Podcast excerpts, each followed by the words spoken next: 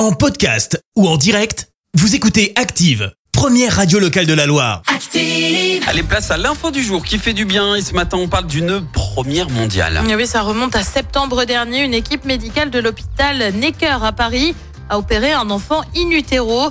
Le bébé, qui n'était donc pas encore né, présentait un anévrisme de Galien, une malformation assez rare alors que l'enfant est dans le ventre de sa mère. C'est la première fois dans le monde que cette opération est réalisée. En revanche, d'autres procédures in utero ont déjà eu lieu. Le petit garçon, sans l'intervention, aurait pu mourir au bout de quelques mois ou quelques années. Euh, Depuis, la maman a accouché d'un petit Lysandro, né en octobre sans complications. Âgé de 8 mois, il est aujourd'hui considéré comme guéri. Eh ben, bravo à eux. Merci, vous avez écouté Active Radio, la première radio locale de la Loire. Active.